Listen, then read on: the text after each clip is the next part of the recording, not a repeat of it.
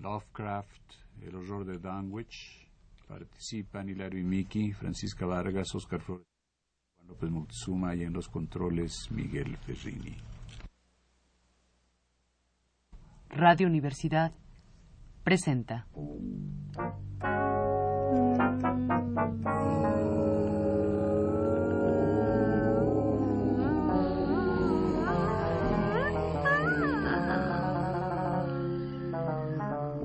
Las gorgonas, las hidras y las quimeras.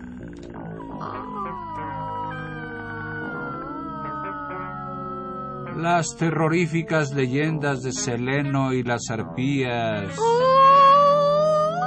pueden reproducirse en el cerebro de las mentes superiores,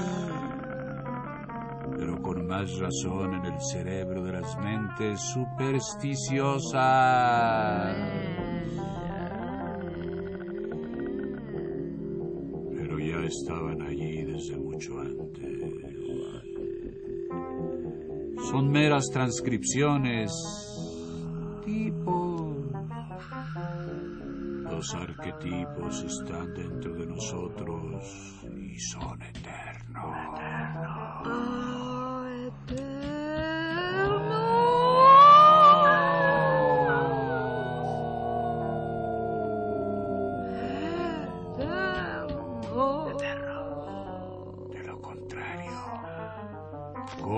podría llegar a afectarnos el relato de lo que sabemos a ciencia cierta que es falso? Falso.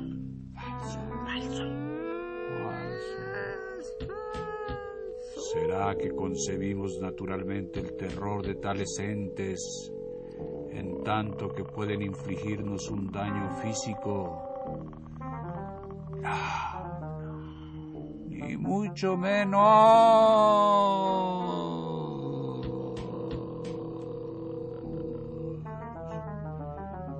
Esos terrores están ahí de antiguo. Se remontan a antes de que existiese el cuerpo humano. No precisan siquiera de él, pues habrían existido igualmente. El hecho de que el miedo de que tratamos aquí sea puramente espiritual, tan intenso en proporción como sin objeto en la tierra, y que predomine en el periodo de nuestra inocente infancia, plantea problemas cuya solución puede aportarnos una idea de nuestra condición previa a la venida al mundo, o cuando menos un atisbo del tenebroso reino de la preexistencia. Preexistencia.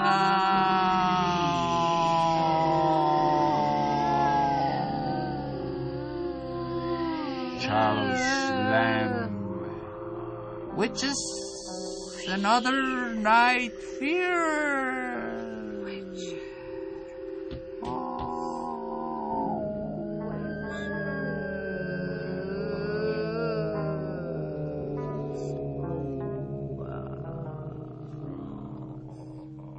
Llave del tiempo. La clave del tiempo. La nave del tiempo. El ave del tiempo.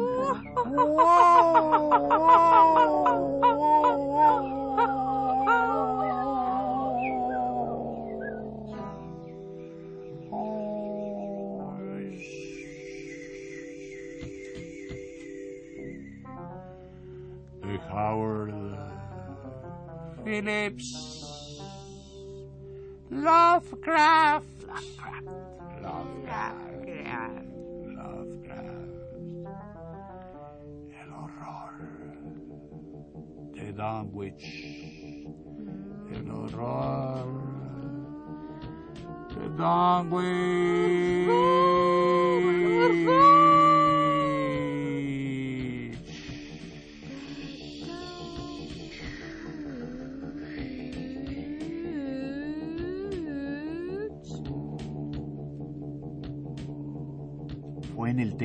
municipal de Dunwich, en una granja grande y parcialmente deshabitada, levantada sobre una ladera a cuatro millas del pueblo y a una media de la casa más cercana, donde el domingo 2 de febrero de 1913, febrero de 1913, a las 5 de la mañana, a las 5 de la mañana, nació Wilbur Watley. Wilbur, Wilbur Wilbur.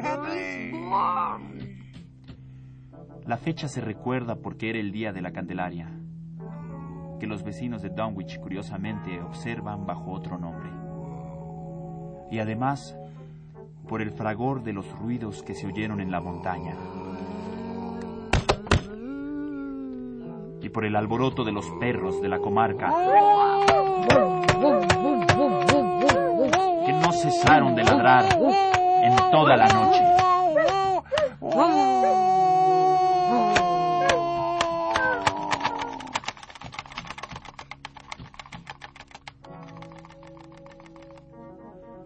También cabe hacer notar, aunque ello tenga menos importancia, que la madre de Wilbur pertenecía a la rama degradada de los Watley. Era una albina de 35 años de edad.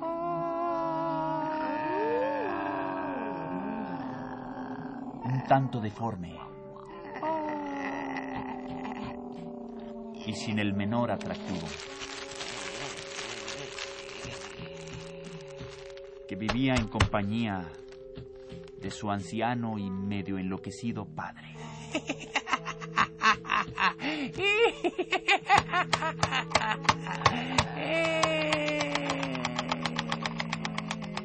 De quien durante su juventud corrieron los más espantosos rumores sobre actos de brujería.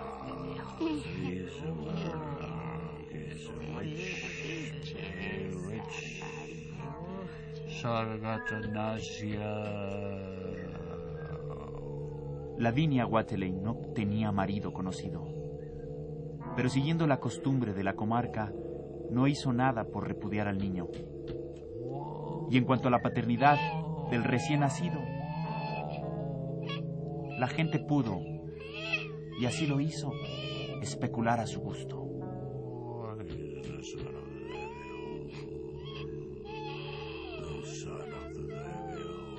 La madre estaba extrañamente orgullosa de aquella criatura de tez morena y facciones de chivo que tanto contrastaba con su enfermizo semblante y sus rosáceos ojos de albina.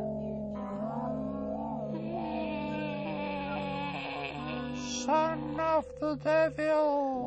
Y cuentan que se la oyó susurrar multitud de extrañas profecías sobre las extraordinarias facultades de que estaba dotado el niño. Omnia sapiencia, omnia sapiencia. y el impresionante futuro que le aguardaba. Lavinia era muy capaz de decir tales cosas, pues de siempre había sido una criatura solitaria, a quien encantaba correr por las montañas cuando se desataban atronadoras tormentas.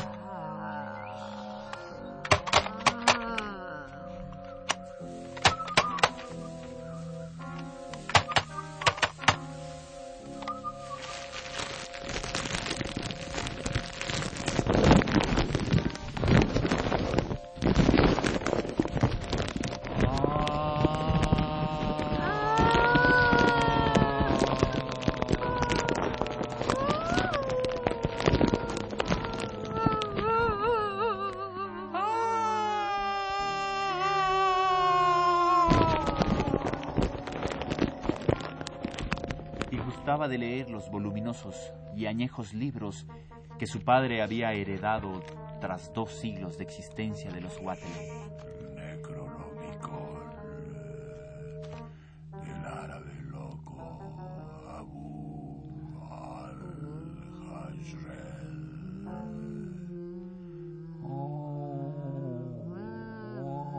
libros que empezaban a caerse a pedazos,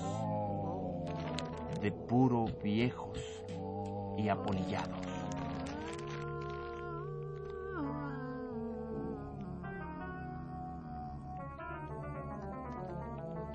En su vida había ido a la escuela, pero sabía de memoria multitud de fragmentos inconexos de antiguas leyendas populares que el viejo Wateley le había enseñado.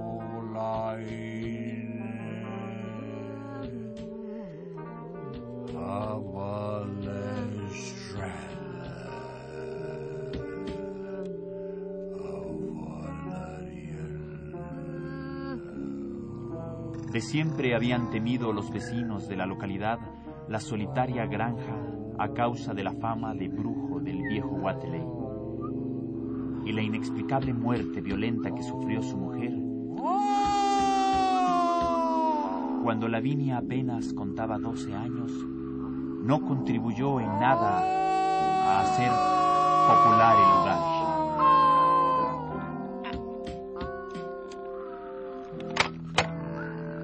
Siempre solitaria y aislada en medio de extrañas influencias, Lavinia gustaba de entregarse a visiones alucinantes y grandiosas.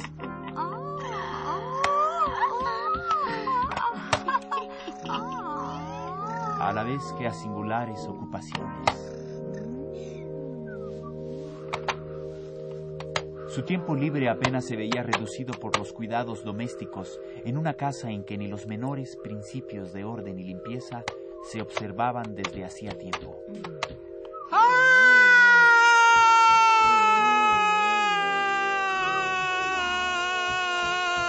La noche en que Wilbur nació, pudo oírse un grito espantoso, que retumbó incluso por encima de los ruidos de la montaña y de los ladridos de los perros.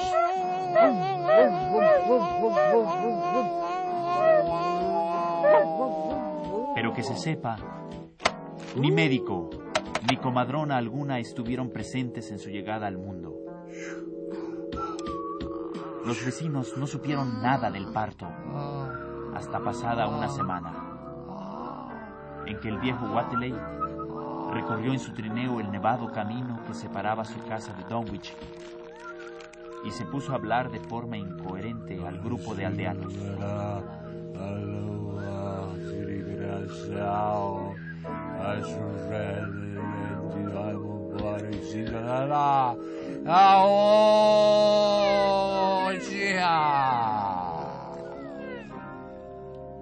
Parecía como si se hubiera producido un cambio en el anciano, como si un elemento subrepticio nuevo se hubiese introducido en su obnubilado cerebro, transformándole de objeto en sujeto de temor. Aunque a decir verdad, no era persona que se preocupase especialmente por las cuestiones familiares. Con todo, mostraba algo de orgullo que últimamente había podido advertirse en su hija. Y lo que dijo acerca de la paternidad del recién nacido sería recordado años después por quienes entonces escucharon sus palabras.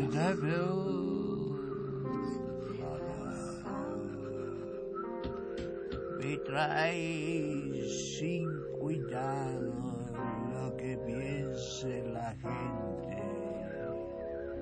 Si el hijo de la viña se parece a su padre, será bien distinto de cuanto puede esperarse. No hay razones para creer que no hay otra gente que la que se ve por estos aledaños. La viña ha leído y ha visto cosas que la mayoría de vosotros ni siquiera sois capaces de imaginar. Capaces de imaginar. Espero que su hombre sea tan buen marido como el mejor que pueda encontrarse por esta parte de Aylesbury. Y si supierais la mitad de cosas que yo sé, ¿no desearíais mejor casamiento por la iglesia? Ni aquí, ni en ninguna otra parte. Escuchad bien esto que os digo. Algún día oiréis todos al hijo de la viña pronunciar el nombre de su padre en la cumbre de Sentinel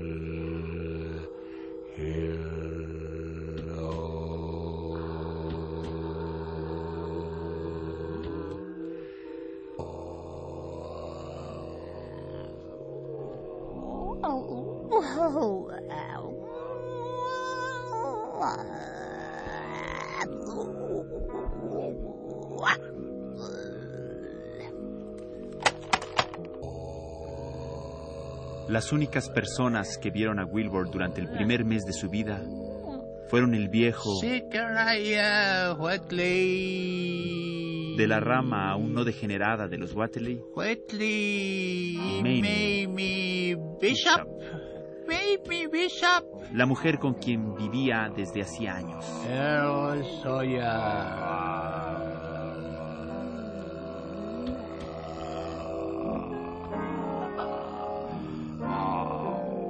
La visita de Mamie obedeció a la pura curiosidad y las historias que contó confirmaron sus observaciones, en tanto que Secaria fue por allí a llevar un par de vacas de raza que el viejo Watley le había comprado a su hijo Curtis. Dicha adquisición marcó el comienzo de una larga serie de compras de ganado vacuno por parte de la familia del pequeño Wilbur, que no finalizaría hasta 1928, es decir, el año en que el horror se abatió sobre Don.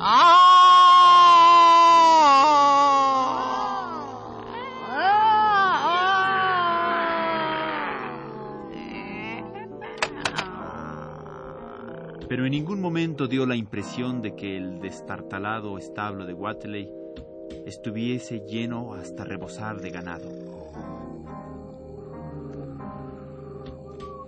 A ello siguió un periodo en que la curiosidad de ciertos vecinos de Dunwich les llevó a subir a escondidas hasta los pastos y contar las cabezas de ganado que pasían precariamente en la empinada ladera justo por encima de la vieja granja. Y jamás pudieron contar más de diez o doce anémicos y casi exangües ejemplares.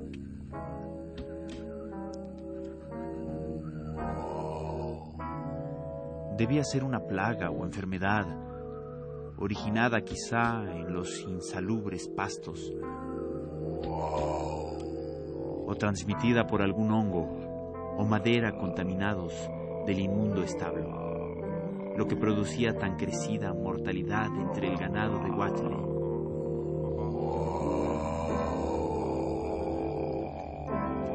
Extrañas heridas o llagas semejantes a incisiones parecían cebarse en las vacas que podían verse paciendo por aquellos contornos y una o dos veces en el curso de los primeros meses de la vida de Wilbur, algunas personas que fueron a visitar a los Watley creyeron ver llagas similares en la garganta del anciano canoso y sin afeitar, y en la de su desaliñada y desgreñada hija albina.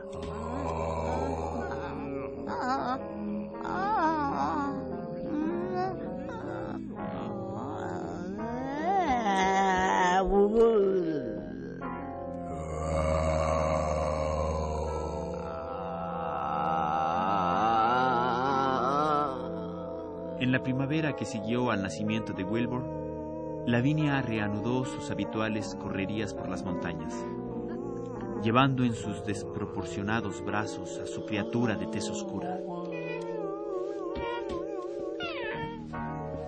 La curiosidad de los aldeanos hacia los Watley remitió tras ver al retoño y a nadie se le ocurrió hacer el menor comentario sobre el portentoso desarrollo del recién nacido, visible de un día para otro.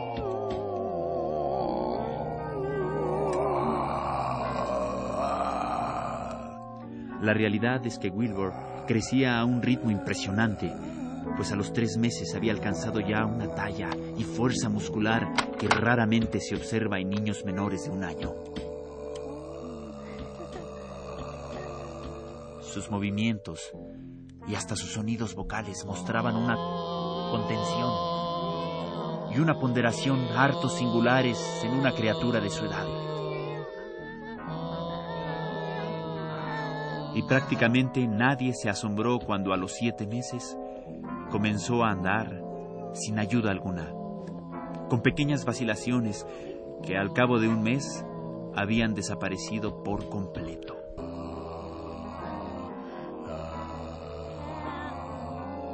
Al cabo de un tiempo, exactamente la víspera de todos los santos, pudo divisarse una gran hoguera a medianoche, en la cima, Sentinel Hill. allí donde se levantaba la antigua piedra con forma de mesa, en medio de un túmulo de antiguas osamentas.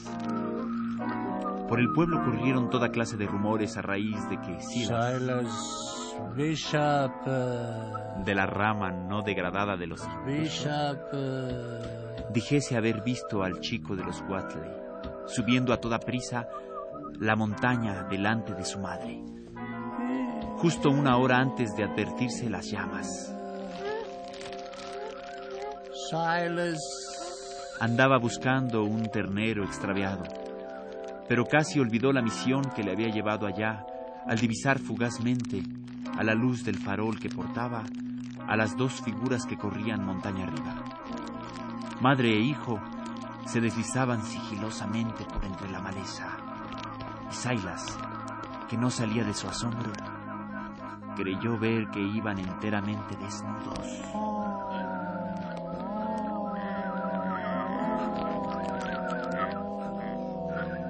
Al recordarlo posteriormente, no estaba del todo seguro por cuanto al niño respecta, y cree que es posible que llevase una especie de cinturón con flecos y un par de calzones o pantalones de color oscuro.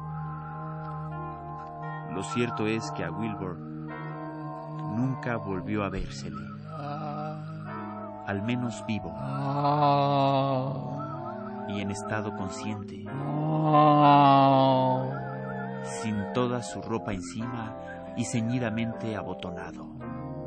Y cualquier desarreglo real o supuesto en su indumentaria parecía irritarle muchísimo. Su contraste con el escuálido aspecto de su madre y de su abuelo era tremendamente marcado. Algo que no se explicaría del todo hasta 1928, año en que el horror se abatió sobre Dunwich.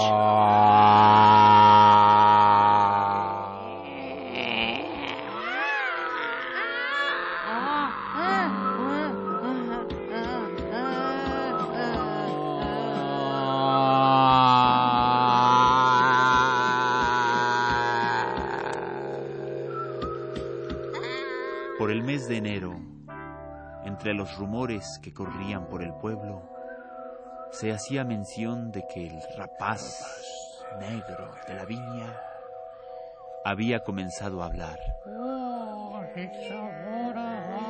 Cuando apenas contaba once meses. Su lenguaje era impresionante, tanto porque se diferenciaba de los acentos normales que se oían en la región, por la ausencia del balbuceo infantil apreciable en muchos niños de tres y cuatro años.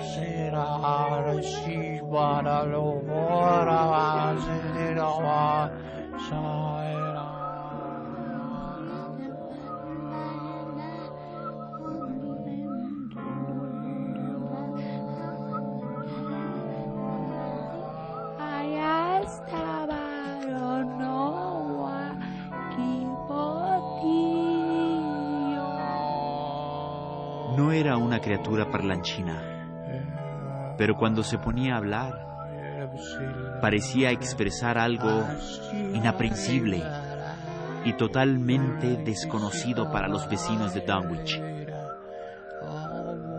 La extrañeza no radicaba en cuanto decía ni en las sencillas expresiones a que recurría, sino que parecía guardar una vaga relación con el tono o con los órganos vocales productores de los sonidos silábicos. Sus facciones se caracterizaban a sí mismo por una nota de madurez, pues si bien tenía en común con su madre y abuelo la falta de mentón, la nariz, firme y precozmente perfilada, junto con la expresión de los ojos, grandes, oscuros y de rasgos latinos, hacían que pareciese casi adulto y dotado de una inteligencia fuera de lo común.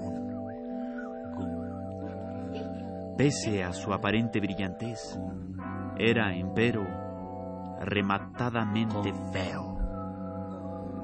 Desde luego, algo de chotuno o animal había en sus carnosos labios.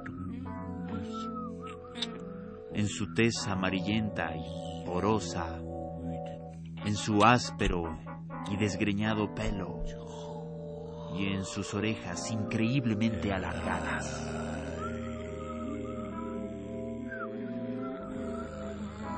Pronto la gente empezó a sentir aversión hacia él, de forma incluso más marcada que hacia su madre y abuelo, y todo cuanto sobre él se aventuraban a decir se hallaba salpicado de referencias al pasado de brujo del viejo Watley y a cómo retumbaron las montañas cuando profirió a pleno pulmón el espantoso nombre. Yagasada, Yagasada, Yagasada.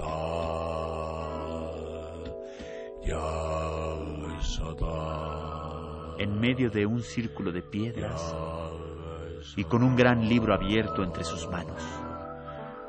Los perros se enfurecían ante la sola presencia del niño, hasta el punto de que continuamente se veía obligado a defenderse de sus amenazadores ladridos.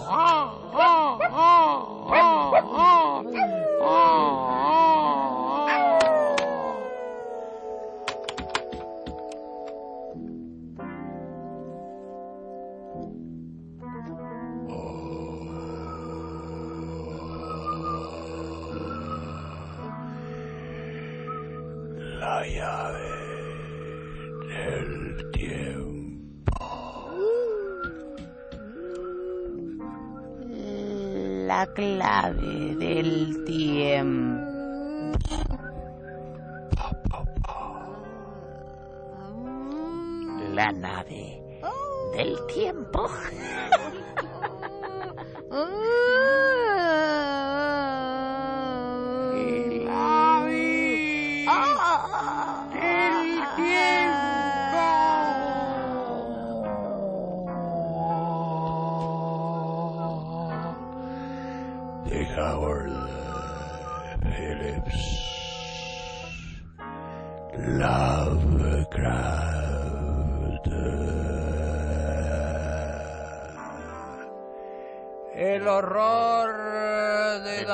Danwich.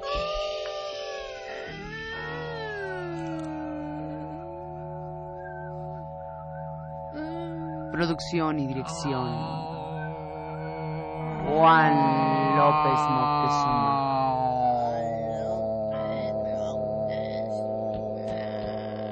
Música en vivo de Hilario y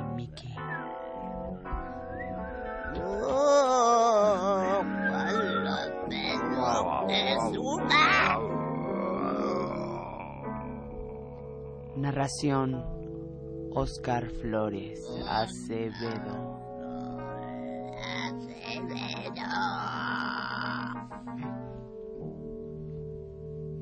Locución Francisca Vargas.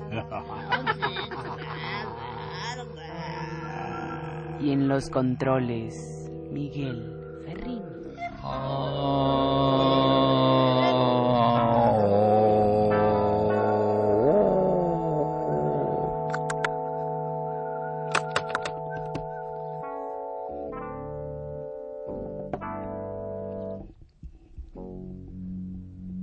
Pasión en el puerto. Pasión en el puerto. Una obra que se presenta en el Foro de la Conchita. Vallarta 33, Coyoacán. Todos los lunes y sábados a las 20.30 horas, domingos a las 17 horas. Dirección y actuación de Oscar Flores Acevedo y Francisca Vargas. Pasión en el puerto. Pasión en el puerto. La frontera del amor desesperado. Una historia que lo hará reflexionar.